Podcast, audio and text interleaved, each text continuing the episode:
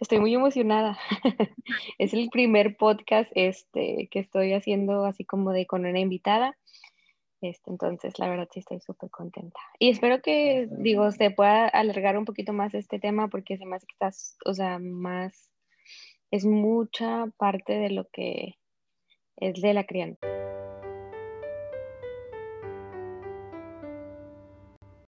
Hola, sean todos y todas bienvenidos al podcast de Desahógate por Dios, un podcast de mamás, para mamás y para todos aquellos involucrados en la crianza. Comenzamos. Hola de nuevo, buenos días, buenas noches, no sé a qué hora lo escuche cada quien.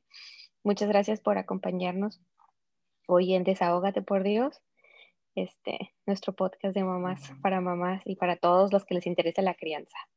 Este, Aide es la invitada de hoy. Ella es una mamá de dos, un niño de casi cuatro años y un bebé en camino. Ya casi, ¿verdad, Aide? ¿Para cuándo?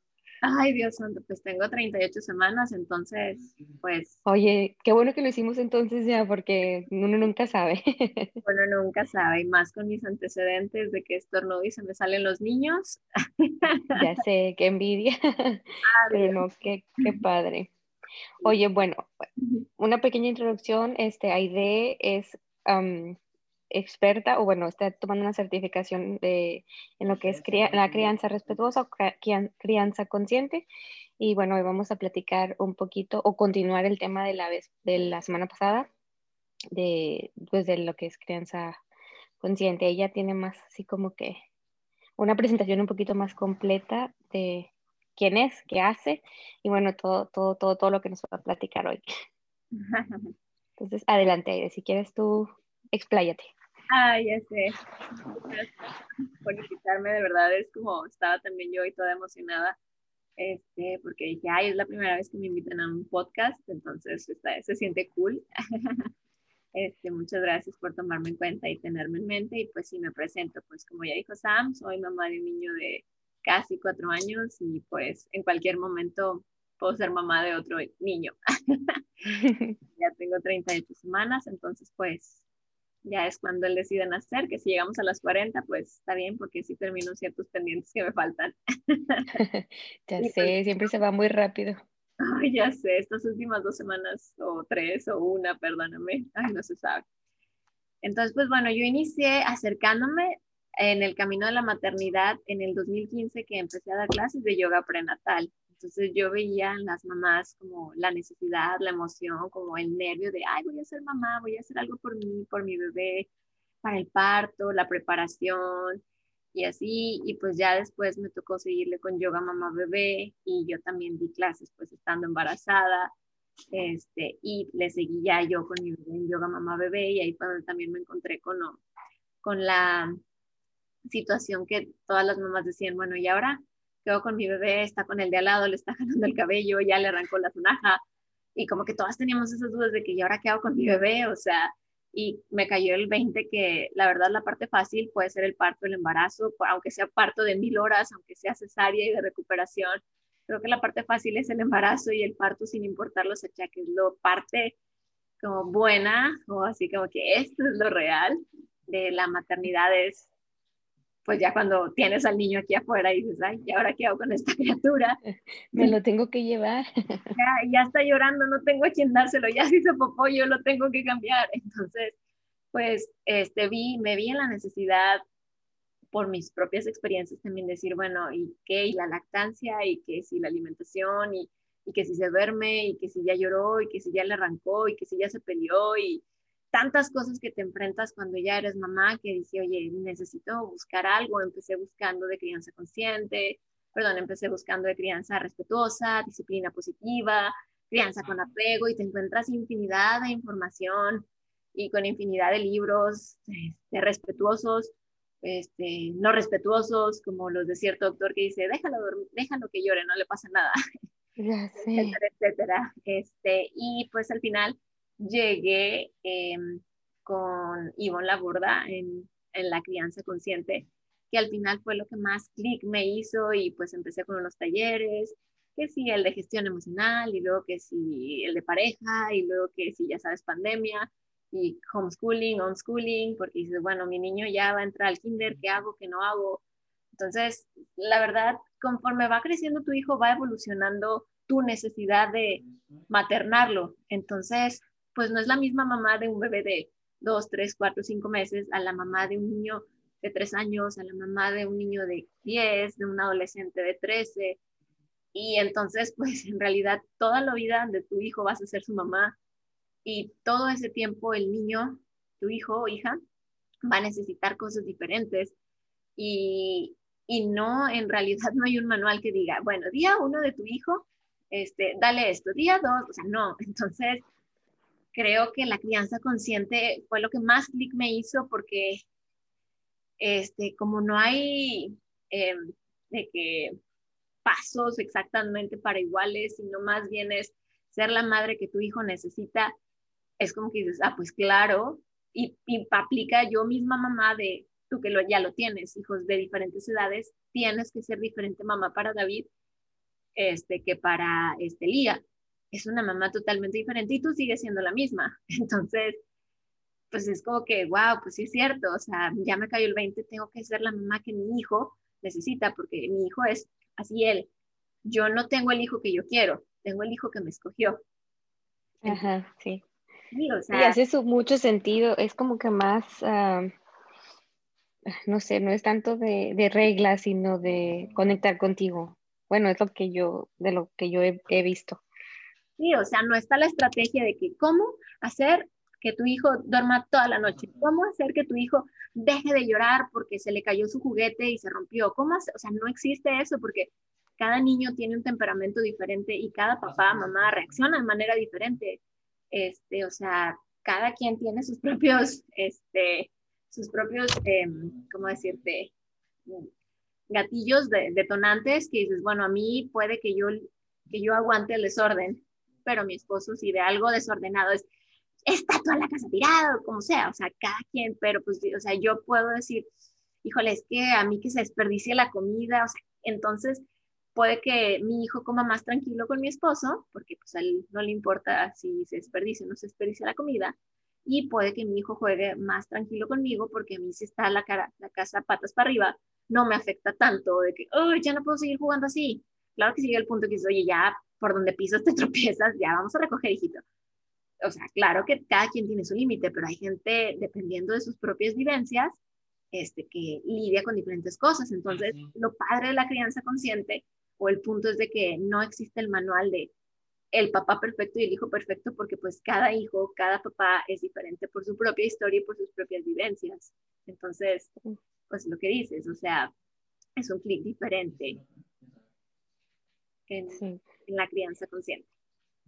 Sí, eso, eso, eso, es algo que a mí, también, también, me gustó mucho, o sea, que como dices, conforme vas avanzando en la maternidad, te das cuenta que necesitas más cosas, necesitas más herramientas y no, no a todos nos convence la crianza de la que venimos y no, y, o muchos decimos, es que yo no lo voy a crear así, pero pues si no te preparas, no investigas, no ves qué más hay, o sea, qué herramientas tienes allá afuera para, pues para poder criar a tu hijo, pues sigues el mismo patrón, o sea, es imposible hacer algo de lo que no has aprendido, diferente, o sea, hacerlo diferente.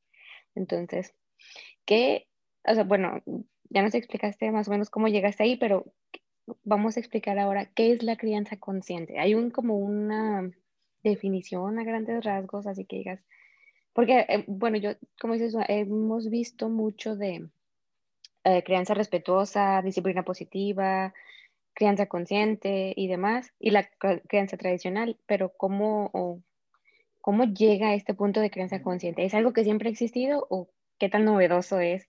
Porque yo veo a muchos que usamos diferentes conceptos, pero yo me imagino que todos estos van más o menos encaminados a lo mismo de crianza consciente. Pues el, en, en español, este, eh, Ivonne Laborda, más o menos en el, en el 2010, fue con el nacimiento de su hija más pequeña, este, que le dio ese nombre, pero también más o menos a la par está Shefali, eh, más o menos. Sí, me encanta. en el habla este, en inglés, pues las dos más o menos, o sea, lo, lo, le dieron ese nombre, este estilo de crianza, al mismo tiempo. Entonces está entre Ivonne Laborda en de habla hispana y está la doctora Shefali en el habla pues en inglés. Entonces, pues más o menos en el 2010, y pues sí, realmente es que dices eso, bueno, es que la crianza respetuosa se basa en no gritar, no castigar y así dices, bueno, y es que ya le grité o 10 años le grité y ya no fue crianza, eh, este, o de que, bueno, la crianza con apego y natural, híjole, es que yo no fui parto natural ni le di lactancia, entonces ya no puedo hacerlo. Entonces como que había mucho, mucho ahí de que dónde me ubico, dónde estoy. Y la crianza consciente va más allá de los, los castigos, los gritos, si amamantaste, si hiciste colechos, si fue parto, si fue cesárea, sino más bien es el cambio del foco, que es lo que hemos platicado, que siempre que, oye, que siempre que platicamos tú y yo, que, ay, ahora te lo veo así, te hace ese clic, es cambiar la mirada, en vez de que es, en vez de ver qué le pasa al niño, ay, el niño está haciendo un berrinche, o el niño no está durmiendo, o el niño, en vez de ver eso, es ver el foco en qué me pasa a mí con lo que le pasa al niño. ¿Qué efecto tiene en mí lo que está haciendo el niño. O sea, ok, el niño está jugando y siendo niño y está haciendo desorden. Y ay, a mí me remueve ese desorden, mi propio desorden interno de mi propia vida, de mi propia niña herida, de mi propia infancia, de represión y lo que sea que haya vivido. ¿Sí? Entonces, el problema no es que el niño esté haciendo desorden, el niño está siendo un niño haciendo lo que cualquier niño hace, o sea, sacando juguetes, por ejemplo, debo, dependiendo de la edad. Yo hablo de niños, no sé, de tres años o dos, que es lo que me ha tocado vivir. Yo hablo desde mi, también mi propia experiencia. Tal vez cuando sea madre de un adolescente o un niño más grande, pues diré diferentes cosas. Me adaptaré. Sí, ya me vas avanzando. Exactamente. Entonces es básicamente poner el foco en ti, en tus propias experiencias, en tus propias vivencias y en tus propias emociones. Es responsabilizarte de ti misma por lo que tú sientes, por lo que tú viviste, que si bien no puedes cambiar el hecho que tus papás te hubieran regañado, te hubieran obligado a comerte toda la comida, o sea, eso ya no lo puedes cambiar, pero sí puedes responsabilizarte de cómo te sientes cuando tu hijo no se acaba la comida. ¿Sí? Ay, sí. sí, me pasa muy, muy, muy seguido. claro, cuando te toca vivir esa misma situación, es responsable de decir, ah, a mí me obligaban a comer y ahora detesto este alimento o ahora no tengo una buena relación con la comida, entonces yo decido cortar esa cadena transgeneracional de abuso, de, violencia, de, que, ah, te obligo a comer. Y decir, ah, ya estás satisfecho con tres taquitos. Yo te hice cinco. Bueno, ok, termínate tus tres taquitos. Los dos que faltan, los dos comemos mañana, o si quieres me los como yo, o se los compartimos a papá, o sea, ver una mejor solución en donde el niño sea respetado sin ser forzado ni violentado, sin ser esencial. Ay, es que va a aprender, va a aprender a comer cuando esté satisfecho, o sea. Oye, sí. El problema número uno ahorita que tenemos en México es niños obesos, más que niños desnutridos. Entonces yo creo que el, que el bebé, el niño se coma tres tacos en vez de cinco una noche, un día, no lo va a hacer desnutrido. ¿Me explico? No, no, no. Al día siguiente se come que 10 y dices, oye, ¿qué pasó? O sea, poco no? Un día tu toddler se come dos, tres, casi como pollito y un poquito, y al día siguiente que, oye, ¿qué le pasó al refrigerador? Todo el día comió, sí. Entonces, es como que ellos solos, y esa es otra cosa, las más importantes en la crianza consciente, confiar en la naturaleza del niño, en su propia biología. El niño nace conectado con su ser esencial, entonces, el niño es el que sabe cuál es su necesidad. Sí, sí, eso es algo que, digo, que aprendí yo también en este proceso de que, bueno, estás viendo qué, qué, es la mejor, cómo es la mejor manera de criarlo y obviamente mi esposo decía, no, es que yo sé que eso de pegarle, que una nalgada, de que la que no sé qué, no, para nada es algo que quiero hacer con mis hijos. Y yo no, sí, y yo, y yo, o sea, honestamente confieso que decía yo, bueno, pues una nalgada, pues no pasa nada, o sea, no, Claro que si tú ahorita me dices una nalgada, claro que pasa y pasa muchísimo. O sea, ¿a quién se le ocurrió que es una moneda disciplinar? Y es, y es algo súper normal o constante que escuchas. Es que el niño tiene que aprender. No, es que el niño, pues tú lo vas a ayudar, lo vas a tipo, poner límites para que vaya él aprendiendo lo que él quiere aprender. Y obviamente lo básico que es comer, caminar, gatear, hablar, etcétera, lo vas a acompañar en el proceso, pero él lo va a aprender. Él va a aprender hasta dónde puede llegar con tu ayuda. Pero no es que él tenga que aprender que se tiene que comer todo. No, él tiene que aprender cómo comer de la mejor manera para que su cuerpo esté satisfecho. O sea, pero eso es algo que sí me llama mucho la atención muy seguido, que tiene que, es que tiene que, es que yo digo que tiene que, por eso, pero pues tú, o sea, tú quién eres para decidir sobre otra persona. Y otra cosa, o sea, que, que, que me quedó muy, muy, muy grabado, es de, pues es una persona, una persona chiquita, pero es una persona, o sea, no porque es un niño ya no está a tu nivel. Es, merece el mismo respeto, la misma atención, el mismo cuidado que una persona que tú, o sea, es, increíble lo que traemos en el inconsciente de que automáticamente porque es un niño ya no vale o, o, ya no tiene la misma voz. Entonces, cuando tú me decías, ah, estoy tomando este, este taller de dar voz al niño, yo no entendía qué, qué significaba dar voz al niño, pero pues ahora, o sea, hace mucho sentido, o sea, ya cuando dices tú, pues sí, obviamente, pues él a veces no, no, se puede comunicar porque todavía no llega en ese desarrollo y ese desarrollo físico y emocional, mental, que es un proceso por el que todos pasamos, pero simplemente porque está ahí, o sea, todos los adultos que se supone que ya estamos bien desarrollados, pues no mm. sabemos cómo acompañarlo.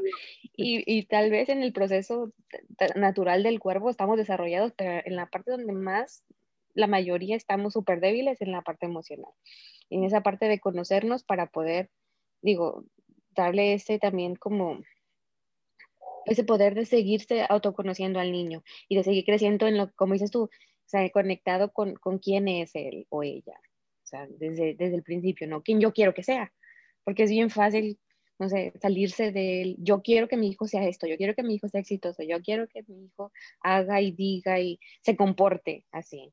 Bueno, pues si ni tú te comportas ya grande, o sea, ¿qué esperas de un niño? Bueno, digo yo, es, es mi, mi, experiencia. Claro, no, totalmente de acuerdo. Es que ese tiene que, es el control. Como adultos nos cuesta soltar el control porque de niños nos controlaron. Entonces, tenemos esa necesidad de controlar. Y aprendimos que el grande controlaba al pequeño. Y entonces ahora yo soy el grande, ah, entonces ahora yo controlo el pequeño. Entonces es donde tú nuevamente haces conciencia de que, ah, sí es cierto, así no es la cosa. O sea, tú puedes este, sembrar una plantita, este, y esto es, va como el, es que tiene, el niño tiene que, claro, tiene que aprender a caminar, si, su cerebro se está desarrollando, tiene que aprender a hablar, claro, y como adulto, tu responsabilidad es acompañarlo y guiarlo de la manera más este, consciente en ese proceso. O sea, tú no puedes decidir el día, por más que quieras controlar, tú no puedes decidir el día exacto en que tu hijo va a decir su primera palabra, va a dar sus primeros pasos. No puedes. y igual, lo que te iba a decir de la plantita, o sea, tú puedes sembrar una, una plantita, una plantita de lo que tú quieras y va a crecer a los días que esté lista y le van a salir florecitas, pero tú no vas a decidir, el lunes va a salir una florecita, el martes la segunda florecita y el miércoles no. O sea, la naturaleza se va dando y va a decidir el día exacto en el que la plantita esté lista para florecer y dentro de la misma plantita, cada florecita crece de diferente tamaño. Entonces, dentro de la misma familia, tú que ya tienes dos hijos, tú puedes ver, ah, es que David a los seis meses ya hacía esto y Lía tiene seis meses y todavía no hace esto. Ah, pero ella ya hace esto que David no hacía. Entonces dices, oye, si son los dos mis hijos, son, son mi sangre, mi, mi óvulo, o sea, son míos de mí. De todo. Diferentes. Pues para empezar, uno es niño y otro es niña. Entonces dices, claro, entonces no puedes comparar a tu hijo con su hermano, ni a tu hijo con su primo, ni con el del vecino, ni con el de la comadre, con nadie. Entonces también eso es lo padre de la crianza consciente, que le da voz a ese niño por ser quien es, por el hecho de ser él. Y esa es otra de las cosas, de los como pilares de la crianza consciente, darle voz a ese niño, ¿sí? Este, a ese niño de tu vida, que fuiste tú mismo, y a ese niño que tienes enfrente de ti, que ahora está poniendo de manifiesto todo lo que a ti te tocó vivir. Lo bueno y lo que fue malo o que lo que... lo no tan bueno. bueno, exactamente. Digo, al final no hay nada bueno ni malo, simplemente es lo que fue y, y pues hacia tus papás, si tus papás te educaron así, por, por lo como los educaron tus abuelos, y si a tus abuelos fueron así es porque los educaron así sus, tus tatarabuelos, bisabuelos, perdóname, y así. Entonces en algún momento alguien en tu linaje familiar dejó de recibir lo que necesitaba y ahí el efecto dominó. Exactamente, y te llega a ti y tú decides hasta aquí, con tu conciencia, viendo en contracorriente y a veces entre contra la sociedad. ¿Cómo es posible que tenga tres años y le sigas dando leche? ¿Y cómo es posible que estés embarazada y le sigas dando leche? Pues sí. Sí. sí. Entonces, este, es confiar. es, todo, es todo un tema, este, complicado, porque aparte, bueno, y es lo que, una de las cosas que también parte de la crianza que había visto desde el principio es la culpa, ¿no? Entonces, tienes tu mismo modo de crianza, ese patrón que traemos de siempre, haces como, o crías como te criaron y luego aparte te cargas con la culpa de, pues es que no es lo que quiero hacer, pero pues es en el modo en el que automáticamente voy en, cuando me desespero, cuando se me acaba la paciencia, cuando no sé qué hacer, y viene la culpa de que es que le grité, es que le dije esto, es que le pegué, es que no sé qué, es que ya no sabía más qué hacer, es que no tenía las herramientas. Entonces, digo, es todo, es todo un tema de que es todo lo que no quieres, pero es todo lo que estás haciendo, repitiendo con tu hijo. Entonces, mientras no te metes así como que en ese de que quiero cambiarlo y qué tengo que hacer para cambiarlo, pues va a ser bien difícil. O sea, un, tú solo no puedes porque nadie te enseñó. Entonces no puedes enseñar lo que no, no, aprendiste. O sea, es imposible que yo diga, yo quiero hablar, no sé, chino. O, bueno, no, no es un mal ejemplo. O bueno, sí, yo quiero hablar chino y estudié, pero pues jamás lo practiqué, no lo he puesto, o sea, no, no lo llevé en mi vida. Entonces, pues ahora que lo quiero, ahora que lo tengo que practicar, pues no, ya se me olvidó todo o, no, o sea, es imposible yo querer decir, ah, ya voy, ya porque en algún lado lo leí, ya lo puedo hacer perfecto, tampoco, o sea, no, sino como que trabajamos las, las cosas que queremos, o sea, realmente cambiar de nuestra y para con nuestros hijos, pues siento que es súper difícil realmente llegar y mantenerse y ahora sí crear ese impacto donde se rompa ese ciclo de, o de patrones que vienen de generaciones y generaciones y generaciones.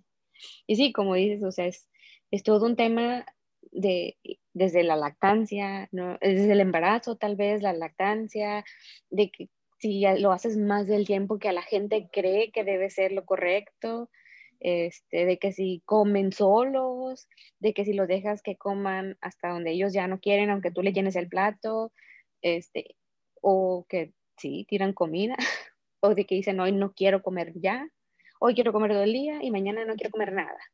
O no sé, que no quiere comer, pero todavía te pide pecho. Es un, todo un tema. Y aparte, la otra cosa que yo veo complicada es que son dos criando, la mayoría, o sea, en muchas ocasiones, papá y mamá.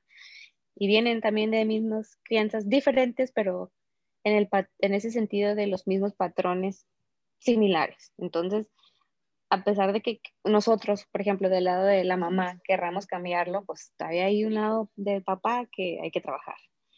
Y no crear conflicto entre papá y la mamá, porque ahí empieza. Ese es otro tema. Este, pero sí es cierto, ese es muchas veces como mm, lo que crea confusión porque papá dice una cosa, mamá dice otra y al final el niño queda en medio perdido y híjole, y a veces la parte difícil es que el niño queda abandonado entre la discusión de papá y mamá. Entonces, este, si nadie hace una pausa, si papá y mamá no hacen una pausa para ver al niño, darle voz a ese niño, pues el niño queda pues en el limbo. Y sí es cierto, o sea, papá tiene su historia y mamá tiene su historia y pueden ser este, tan sanas y bellas o tan este, con conflictos y propios patrones, como tú lo mencionaste, de crianzas más tradicionales, que si castigos, que si autoritarias, este, que llega ese momento donde el niño está eh, picando ese botoncito de eh. Mm, sabe, sabe cuál es. ah, no, sí, nuestros hijos, o sea, mm, el, durante nuestra vida vamos presentando este, ciertas de que a mí me cuesta la puntualidad y me enoja y, y mi mejor amiga es súper impuntual o lo que tú quieras, pero con tu amiga lo lidias diferente, con tu pareja lo lidias diferente, pero con tu hijo, híjole, este, te cuesta más porque ya llegamos tarde ahí, hijito, no sé qué, pero también la pareja es de que, ay, ya se nos hizo tarde a los todos en familia, te la bañas, nunca estás a tiempo, y que, oye, estoy arreglando a las criaturas, la criatura la cambias, te volteas para cambiarte tú y ya se te quitó, ya se tan sució, ya tiró, oye, no puedo, o sea, entonces, sí, o sea, también lo que viva papá, y yo creo que desde el momento en que te emparejas con una persona ya estás viendo ya estás lidiando con el niño herido que es tu esposo, tu pareja, este, y eso viene mucho, mucho a potenciarse en la crianza. Y dices, oye, es que cuando es tu novio, cuando es tu esposo y no hay hijos, pues ves actitudes y en realidad pues eh, te pasan por un lado de que, ah, pues le gusta mucho jugar videojuegos, se pasa horas, no hay problema. O sea, él hace lo suyo, yo hago lo mío y ya. Pero después llega un bebé que le recorta a él su tiempo de videojuegos, que te recorta a ti tu tiempo de amigas y de chisme. Entonces, pierdes eso, él pierde eso y empiezan los conflictos porque él quiere seguir jugando videojuegos, pero tú necesitas este, también tu hora de chisme con amigas y el bebé necesita su atención porque pues es un bebé, él la necesita, es un niño, él necesita el juego, es un niño, quiere jugar con papá. Entonces, mm, salen esos detallitos que cuando eran pareja, sin hijos, no, no te molestaban. Porque, oye, es que no me daba cuenta que tenía tanto, tanto control o tanto malestar si había desorden, porque pues dentro de lo que cabe, pues los adultos pueden llegar a negociar de una manera más tranquila un conflicto de que, ah, oye, es que dejaste la ropa sucia aquí. Ah, la recojo tranquilamente. Pero una cosa es la ropa sucia y otra cosa es los juguetes y otra cosa es los trastes sucios porque pues, estuviste jugando y porque estuviste, o sea, entonces todo, todo, todo. Y se acumula todo. Se acumula y ¡pa! Explota el niño herido de tu esposo que te dice, es que tiene la casa toda tirada y yo no puedo y llegó el trabajo súper cansado, o sea, cualquier cosita. Entonces, em, los hijos vienen a, a sacar la parte, la sombra, que también es tu ser esencial, que es lo que tú eres y es lo que te viviste sea, la sombra de tu pareja y que en cualquier momento, en cualquier pareja, se pudo haber unido desde lo mejor o desde su sombra, o sea, que te hayas enamorado, que si de todos modos estás con esa persona, tiene justo lo que la sombra tuya necesita para o sanarse o terminar de, de ahogarse. Seguir en, en, el drama. Así es, o sea, y es la decisión propia y personal de que, ¿sabes qué? O los dos cambiamos o yo cambio y no aseguro que sea la misma persona que decida seguir contigo. Entonces, pues también es ese detalle en, en la crianza de los hijos. Hay personas que sin hijos igual se divorcian, ¿verdad? Y hay personas que con los hijos, pues, o sanan o truenan. Entonces, sí, los hijos son la oportunidad que nos da la vida como para renacer, reconectar con nuestro ser esencial y, y sanarnos esas partes de que en la infancia nos tocó reprimir por situaciones de nuestra propia crianza y para, este, pues para sanarlo, obviamente. Entonces, pues pareja, hijos, es como, uff, un boom. Y pues también si llegamos emocionalmente inmaduros, al matrimonio, a la maternidad, a la paternidad y lo que dijimos, no importa si tienes 30, 40 años, no significa que seas emocionalmente maduro, honestamente. No, no, no, para nada, simplemente ya no le llamas berrinche, ¿no? Cuando estás más grande, pero es un berrinche. Es igual, ajá, o sea, de hecho, yo a veces me digo, mira, imagínate a tu esposo así como en un, como tan, sin, sin pelo, o sea, sin pelo en las piernas, sin barba, sin bigote, y así como versión chiquita, así, igual y le pones un short o si a veces, porque a veces son el mismo short y la misma playera de algún personaje de algún videojuego, entonces nomás lo haces chiquito, le quitas los pelos y ya, es el niño chiquito llorando haciendo un berrinche o en un desborde emocional, en una reacción automática de que, ah, es que yo quería ganar este videojuego y yo quería pasar. Es lo mismo, yo quería que esta torre fuera de 50 cubos, pero no se puede porque, la, porque es en contra de la física, o yo quería empezar. Tú sabes, cuando tienes un niño de dos años, tres años, quieren hacer cosas que son imposibles para la naturaleza y se enojan y se frustran tanto, porque pues es lo que están aprendiendo, ¿verdad? Y igual tu esposo en su videojuego o en lo que sea que esté haciendo, pues se enoja porque pierde y es la misma reacción, o sea, la verdad los ves iguales. Gritando, aventando, y dices, 30 hmm, años y sigues teniendo esas reacciones, pues sí, porque en realidad... Mm, nadie les enseñó. Ah, exactamente. Sí tienen que aprender y precisamente los niños aprenden viéndolo y viviéndolo y experimentándolos y tú como adulto acompañándolos y guiándolos y siendo ese ejemplo, o sea, una de las cosas que dicen, no, es que no muestres tu enojo enfrente del niño, no, pues claro, o sea, que el niño vea cómo es una, una persona enojada, pero que entienda y que tú le y tú le digas, por ejemplo, hijito, yo estoy enojada, pero estoy enojada porque, no sé, se me quemó la comida, no estoy enojada porque tú estés aquí, o sea, aclararle, darle voz a ese niño porque el niño puede estar asustado, ay, mi mamá está gritando toda histérica.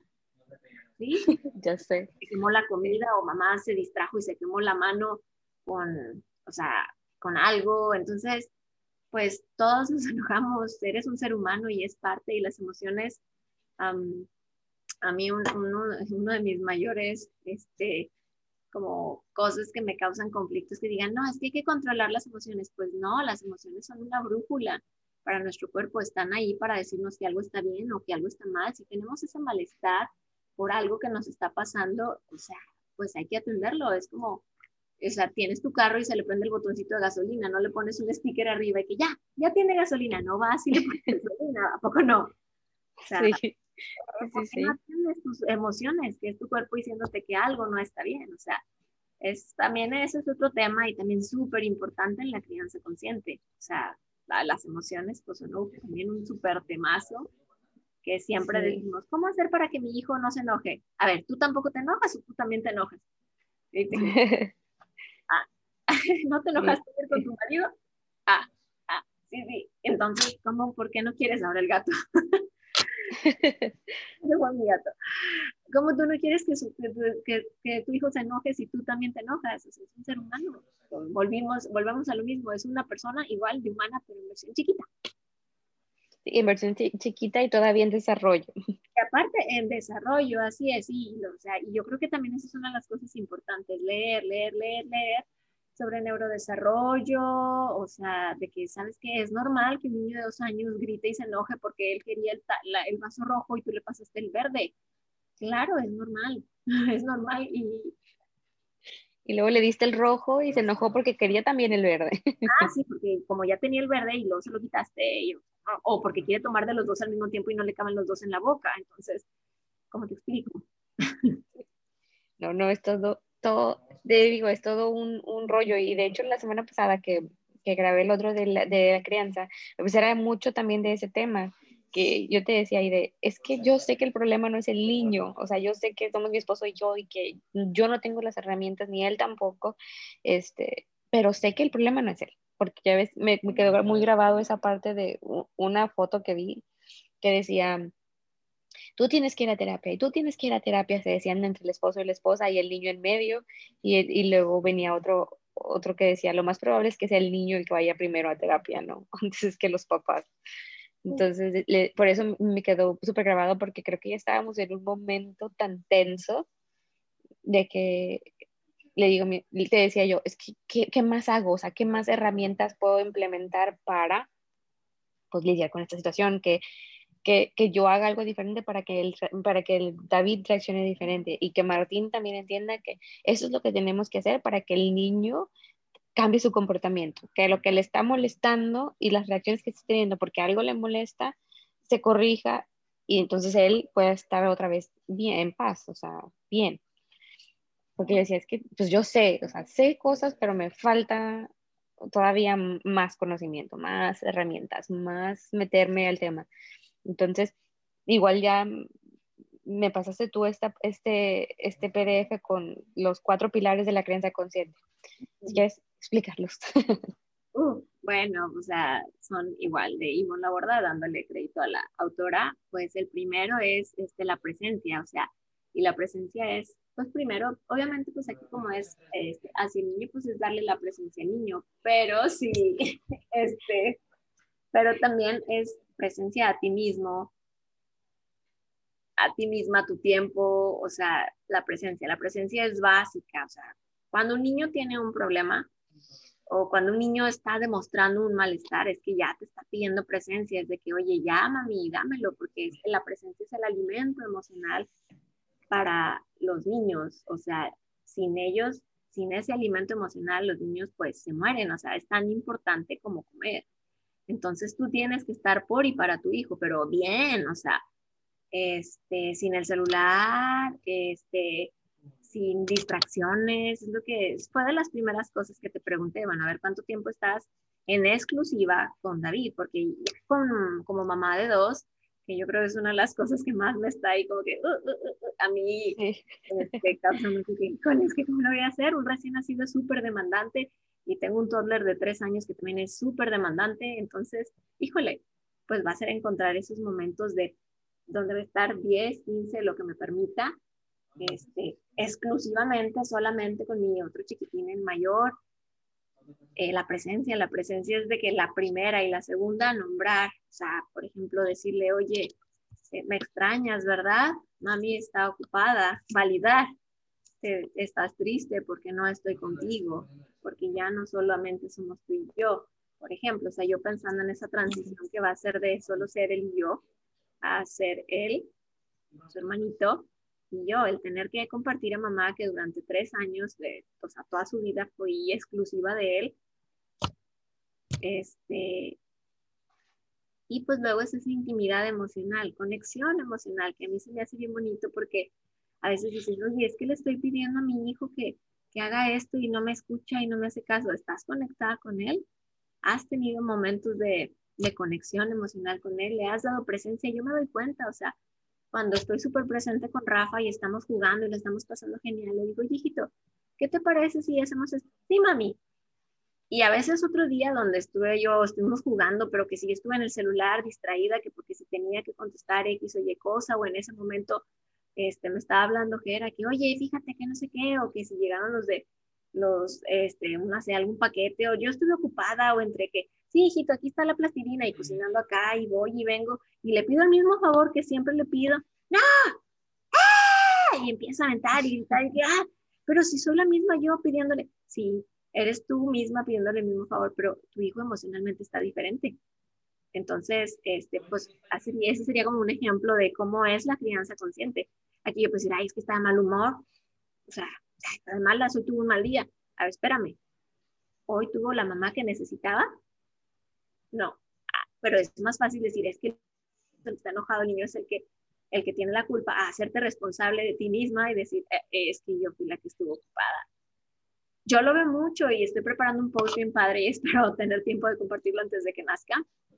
Que mucha gente dice, ay, es que, ¿y cómo está? Ya está resintiendo la llegada del hermano, ya siente pasos en la azotea. Y yo, que él no siente ningún paso en la azotea, él nada más ve que su mamá está creciendo y creciendo y creciendo. Y él ve como mamá poco a poco lo carga menos, como mamá poco a poco ya no corre tras él. Y no sé, tal vez él necesitaba 10 minutos de mamá corriendo tras él y ahora no puede tener ni dos. Ajá, sí, sí, sí, claro. Ya no me deja. Entonces, él sigue necesitándome y yo ya no se lo puedo dar. Entonces, ¿qué hago? A la culpa. Ay, soy mala madre. O puedo decir, no, hombre, es que está chiflado, es que está chipil porque ya tiene celos por su hermano que todavía no nace. Eso es... O sea, ponerle excusas. Ajá, cualquier excusa es buena para decir, para no hacerte responsable de tú mismo. O sea, yo me di cuenta porque me preguntaron varias personas, ¿y cómo le va? ¿Y cómo le va? ¿Y cómo está? Gente que te dices, ah, lo hace como, como, que curiosa, gente que ya está más o menos en este tema, sí te lo pregunta, pero no faltan las personas que les encanta el chisme y el mitote. Y, pues es que ya siente pasos en la azotea porque ya no va a ser el consentido. Y dices, oye, bueno, tú Sí, qué, qué, manera de... Ah, sí, pero bueno, esas, esas personas, pues bueno, allá, allá ellas. Su propia historia, su propio niño herido hablando desde su daño.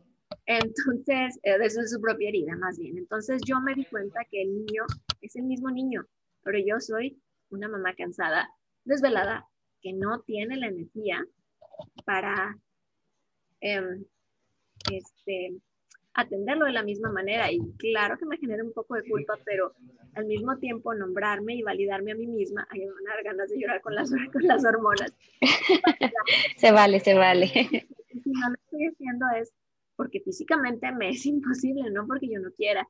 Y también, si tenemos esa conexión emocional, eh, mi chiquitina entiende. Si estamos jugando y literal vio que yo estuve jugando al 100 y de repente de la nada me fui de lado y me quedé dormida, si estuve jugando bien con él, me deja dormir unos 5 o 10 minutitos, va y hace unas cositas, ya me despierta y que, oye mami, no sé qué, ¿ya te sientes mejor? Y dices, wow. Y ajá, cuando hay momentos donde estuve como jugando de malas o jugando sin jugar o de que, ajá, ajá, ajá, y ve que me acuesto, mami, mami, mami, mami, mami, porque no ha comido. David me picaba los ojos. Ajá, exactamente, mamá, mamá, mamá, así de que, abre el ojo, abre el ojo. O sea, si no ha tenido su dosis de mamá, no me, no me puedo tomar esos 5 o 10 minutos de descanso y yo sigo siendo la misma embarazada, cansada de treinta y tantas semanas de embarazo con quién sabe cuántas horas de desvelo acumuladas por los tres años de lactancia. Exacto. Este, sí, y se vale pues estar cansado, es normal estar cansado, no porque ya seas mamá ya eres invencible, ¿qué parece? O sea, que el cuerpo hace maravillas, pero o sea, obviamente necesitas el descanso, no, y se vale, como dices tú, o sea, también validarte a ti misma y decir, oye, pues sí, no estoy haciendo algo bien, entonces tengo que cambiarlo y dárselo, darle al niño lo que necesita para poder yo tener también mi momento y mi espacio y mi, o sea, mi descanso, mi calidad de, de lo que sea, o sea, también decir, no, no voy a estar 24/7 con el niño por ser la supermamá, no, voy a darle este momento completamente a él y yo me voy a tomar un momento completamente para mí. O sea, digo, treinta y tantas semanas de embarazo ya pesan.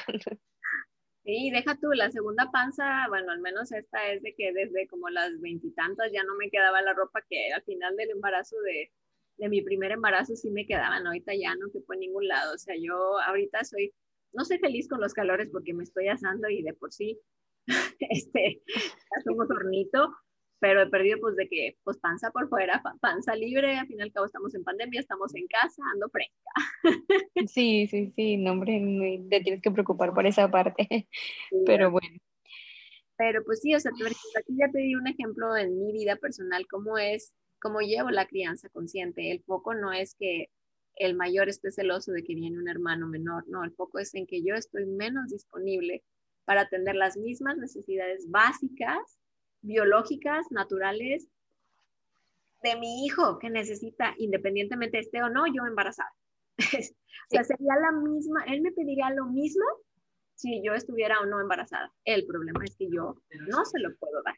Y yo me responsabilizo y hago esa conciencia que yo soy la que no lo puede cargar tanto como él quisiera y, y, correr tras él como él quisiera. O sea, tú me viste cuando no estaba embarazada, cómo me chutaba las clases con él encima y todavía al inicio del embarazo, cómo me chutaba con él las clases encima y que sí, se me iba el aire y sí me cansaba, pero ahí estaba. Entonces, híjole, le pesó que ya no te puedo cargar, hijito, ya no te puedo cargar, hijito, ya no te puedo cargar, y porque él veía, y él veía, y él se dio cuenta, conectó con esa parte de mí y como que lo seguías tratando de, de, dárselo, pero él, pues, o sea, pero ya tu cuerpo no te daba para más, o sea, aunque tú emocionalmente querías darle eso a él, no quitarle lo que siempre habían hecho juntos, pues llega un momento que el cuerpo se cansa, o sea, también. Sí, o sea, y ahí es donde dices, wow, o sea, tal vez en un momento no pensabas que un niño de dos años, tres años fuera a entender que realmente o sea, porque sin hambre, los niños es que no entienden, no sé qué, claro que entienden, entienden. No, claro que entienden, entienden muchísimo. O sea, obviamente no se pueden comunicar de la misma manera que nosotros, pero de que entienden muchísimo más y prestan tanta atención, muchísimo más de la que nosotros creemos. Y, eh, por ejemplo, yo eso fue una de las cosas con David, que, que sí leía mucho de, de cuando llega el hermanito nuevo y, y, qué tienes que hacer y que traiga un regalito y que platicarle y que involucrarlo, pero eso no es todo, o sea, lo que yo me di cuenta es mucho decirle, ¿sabes qué? Ahorita no estoy contigo porque estoy con tu hermana, porque tu hermana me necesita.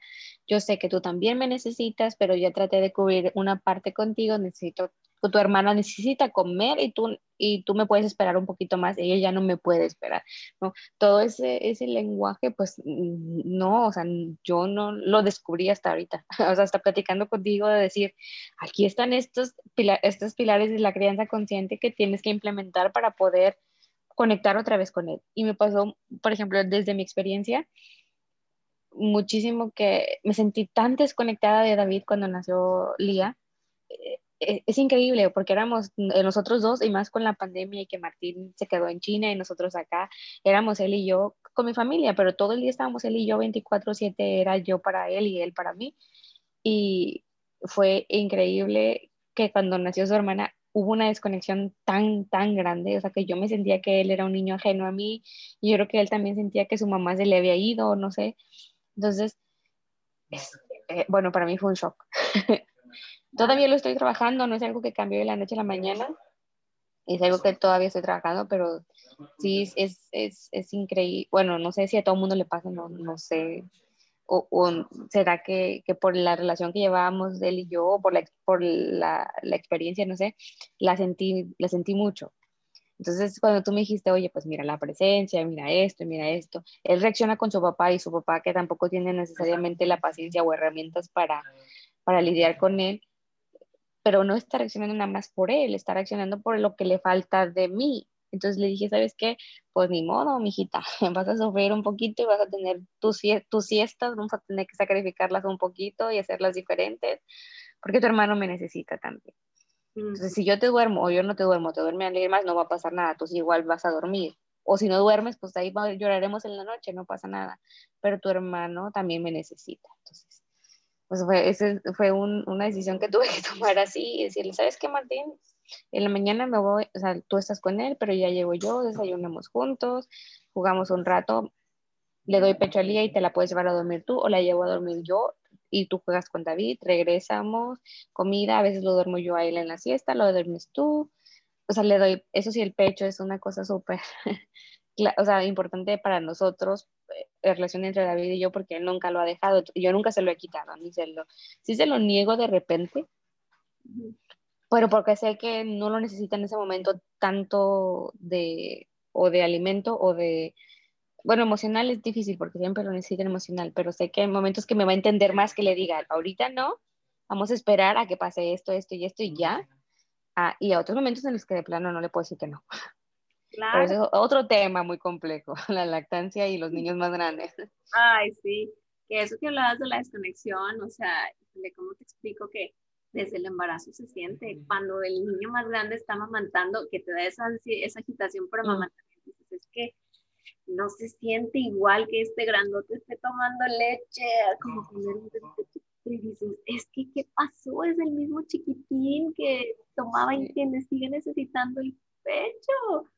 Uf, no, ese yo creo que es otro tema. Y tú sola lo mencionaste y yo no te lo yo, yo no se lo había mencionado a nadie, pero es algo que también sentía como parte de la agitación por amamantamiento y que yo me daba cuenta que era muy dependiente a mi presencia conmigo y a la presencia que yo había tenido con, con él durante el día, que tanto toleraba, yo llevaba o llevo, porque a la fecha mm, mejor, la succión.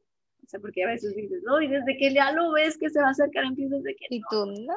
Que no se acerca.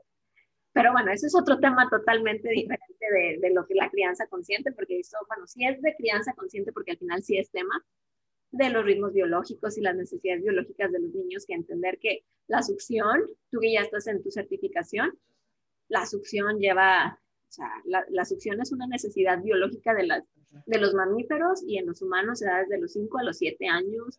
Entonces, que un niño de 5 años ya no lo veas tomando pecho, pues es por cosa social, al menos aquí en este lado del mundo, pero los ves chupándose el dedo, los ves chupando los juguetes. O los chupones, que son niños ya grandes con chupones. Ajá, entonces, bueno, pero eso es otro tema, entender que sí. lo sigue succionando, sigue necesitando y no necesariamente es porque quiera la leche como alimento, pero si quiere a mamá. Y es como que la manera de, conseguirlo, si no, o sea, si no has dejado de, lactar, es la manera de conseguir a su mamá para él solo en ese momento. No, lo que sí, último comentario de este, porque como dices, este es otro tema más largo y complejo. a mí me, me, causó mucho, mucho shock, si es eso, ¿verdad? De la agitación por amamantamiento, que yo no la sentí tanto porque yo creo que estábamos tan unidos, porque estábamos o sea, lejos de, de, nuestra casa con mi familia, pero lejos, y él y yo, este, pero llegó un punto en el que sí decía, decía yo, bueno, ya, déjame un espacio.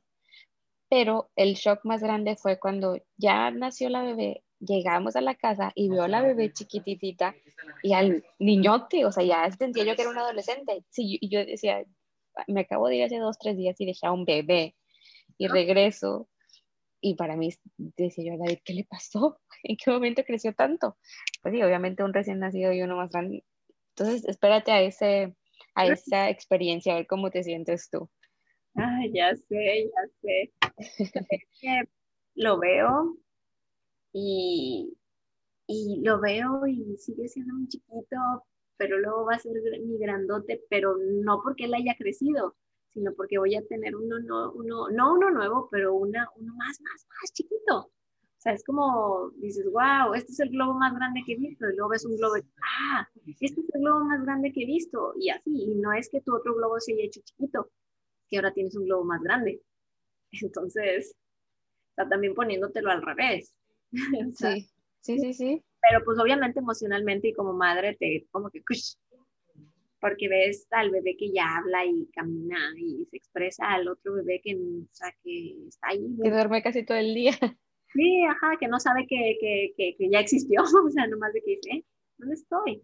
No sé quién soy, pero sé que está, se siente bien y ya está pegado a ti. Sí, es correcto. pero bueno. ya te platicaré. Sí, ya, ya me contarás. Pero bueno, yo creo que ya nos alargamos un chorro en este tema. Pero bueno, si no, si no le cortas y de qué parte vas del sí. Te lo juro, si no le ponemos aquí un, un stop, entonces podemos ir toda la noche hablando de, de este tema. De, bueno, de la crianza y todo lo que viene. Cualquiera de los tuyos se despierte. Ah, también.